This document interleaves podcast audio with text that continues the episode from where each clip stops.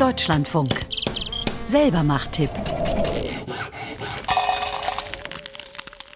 Der Boden ist zwar aktuell noch tief gefroren, aber es ist durchaus schon Zeit, um sich Gedanken zu machen, wo ein Apfelbäumchen oder ein Birnbaum gepflanzt werden soll. Damit dieser Baum dann auch wirklich gut anwächst und später ordentlich Früchte trägt, gilt es beim Pflanzen einige Dinge zu beachten. Sabine Krüger hat sich auf einer Streiobstwiese mal erklären lassen, worauf man achten muss. Ein kalter Wind weht über die durchnässte Streuobstwies in Alsdorf bei Aachen. Hier trifft sich der Verein Biene, um weitere Obstbäume zu pflanzen.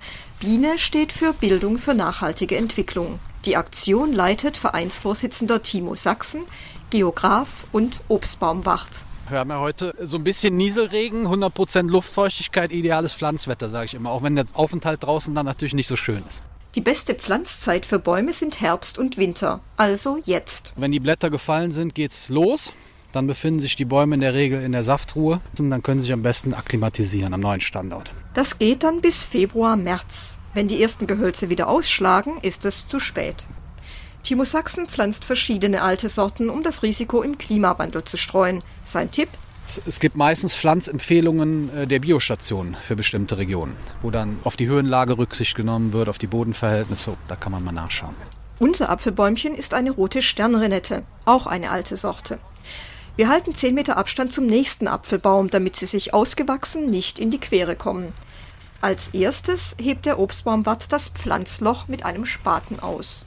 Das heißt, äh, wir schächen die Grasnarbe ab, legen sie beiseite und versuchen dann in Folge den Boden so zu lagern, wie er aus dem Loch kommt, um ihn hinterher auch genau in dieser Reihenfolge wieder einzubringen.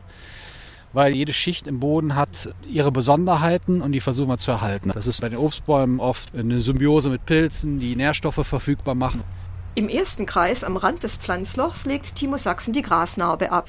Im zweiten Kreis dahinter folgt die nächste ausgehobene Schicht und so weiter bis das Pflanzloch ungefähr ein Drittel größer ist als der Wurzelballen. So können sich die Wurzeln ausbreiten. Nun nimmt Timo Sachsen das in Erde gehüllte wurzelnackte Bäumchen aus der Tüte. Erde und Tüte schützen es vor Wind und Austrocknung. Was wir dann vor der Pflanzung machen, ist ein Kronenschnitt und ein Wurzelschnitt. Der Baum hat einen gewissen Schock erlitten, dadurch, dass er ausgegraben wurde in der Baumschule. Das heißt, er hat automatisch aus das Graben ein Stück weit Wurzeln verloren. Das müssen wir dann auch berücksichtigen bei der Krone, damit nicht eine reduzierte Menge an Wurzeln eben äh, die gleiche Kronenmasse versorgen muss. Deswegen schneiden wir ein Stück weit zurück. Bei den Wurzeln kürzt man vor allem schon angerissene Wurzeln ein. An den Schnittstellen bildet der Baum neue Feinwurzeln. Mit dem Kronenschnitt legt Timo Sachsen schon die optimale Wuchsform an. Ja, hier bei den jungen Bäumen gucke ich jetzt, dass zumindest die Stammverlängerung schon gut erkennbar ist und kürzt die Spitze dann anschließend ein Stück weit ein, um Wachstumsimpuls zu erzeugen. Als Wurzelschutz gegen Wühlmäuse schneidet der Obstbaumwart noch Kaninchendraht zurecht. Jetzt müssen Stützpfähle neben dem Pflanzloch in die Erde, damit das Bäumchen bei Wind nicht umknickt. Weil der Wind meist von Westen weht, kommen ein Pfahl im Westen in die Erde und ein zweiter im Osten. Und zwar mit einer Pfahlramme einem Metallrohr mit einem Henkel links und rechts. Ist ein bisschen einfacher zu handhaben als ein dicker Hammer. Mit dem dicken Hammer muss man genau treffen. Die Pfahlramme stülpt man über den Pfahl und rammt den Pfahl damit in den Boden. Alleine oder zu zweit, je nachdem, wie schwer, wie schwer die Ramme ist. Matthias Rotzek, Ehrenamtlicher des Vereins, hilft Timo Sachsen dabei. So, die Pfähle stehen. Dann setzen wir jetzt unser Wurzelschutzgitter ein. Also die Röhre aus Kaninchendraht.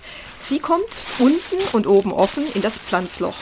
Jetzt von oben das Bäumchen in das Wurzelschutzgitter setzen, die ausgehobene Erde in der richtigen Reihenfolge ins Pflanzloch heben und nur leicht mit den Händen andrücken. Dann den oberen Teil des Wurzelschutzes um den Baum auf die Erde drücken. Achtung, den Baum so hoch setzen, dass die Veredelungsstelle draußen bleibt. Man erkennt die Veredelungsstelle an der Verdickung in der Regel. Schauen, dass dieser Knubbel oberhalb der Erdoberfläche bleibt. Zum Schluss das Bäumchen mit einem Kokosstrick an die Pfähle links und rechts anbinden, mit Achterschlingen zwischen Baum und Pfählen. Timo Sachsen umringt den Baum noch mit einem Verbissschutz aus gelochtem Plastik gegen Kaninchen. Wer im Hausgarten weder Kaninchen noch Haustiere hat, kann darauf verzichten.